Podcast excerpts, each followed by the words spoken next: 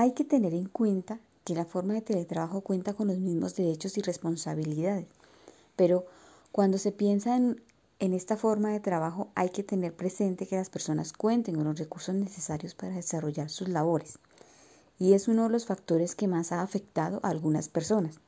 Y es allí donde los directivos deben apoyar a su personal brindándole los elementos que requiere. La comunicación es un elemento indispensable entre el empleado y los directivos de la empresa para que se mantenga una calidad de vida laboral integral, ya que al tener trabajadores felices contribuye a los objetivos que la empresa tiene y que se cumplan.